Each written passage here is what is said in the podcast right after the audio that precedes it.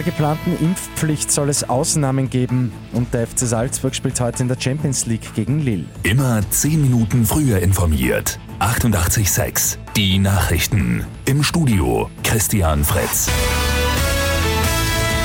Für Diskussionsstoff sorgt weiterhin die von der Regierung am Freitag angekündigte Corona-Impfpflicht. Noch gibt es nämlich keinen Gesetzesentwurf dafür. Ausnahmen wird es aber wohl geben.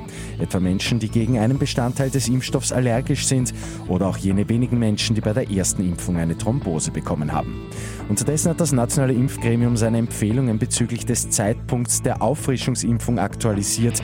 Die sogenannte Boosterimpfung ist jetzt generell für alle Erwachsenen vier Monate nach dem Zweitstich möglich. In Wien tagt heute zum zweiten Mal ein Gewaltschutzgipfel aufgrund der Coronavirus-Situation online. ExpertInnen aus Polizei und Justiz, von Opferschutzeinrichtungen und aus der Wissenschaft nehmen heute teil.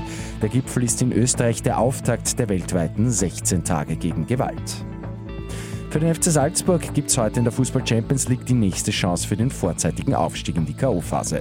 Die Salzburger spielen heute das vorletzte Gruppenspiel auswärts beim französischen Meister Lille.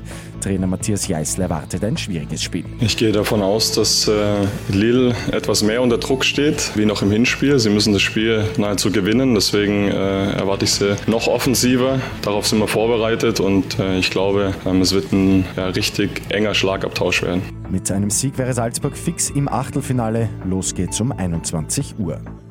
Und noch schneit es im Burgenland zwar nicht, der Winterdienst ist aber schon einsatzbereit. Die gute Nachricht zum Schluss. In den letzten Wochen haben die burgenländischen Straßenmeistereien zahlreiche Vorbereitungen getroffen, etwa auch Schulungen für die mehr als 300 MitarbeiterInnen.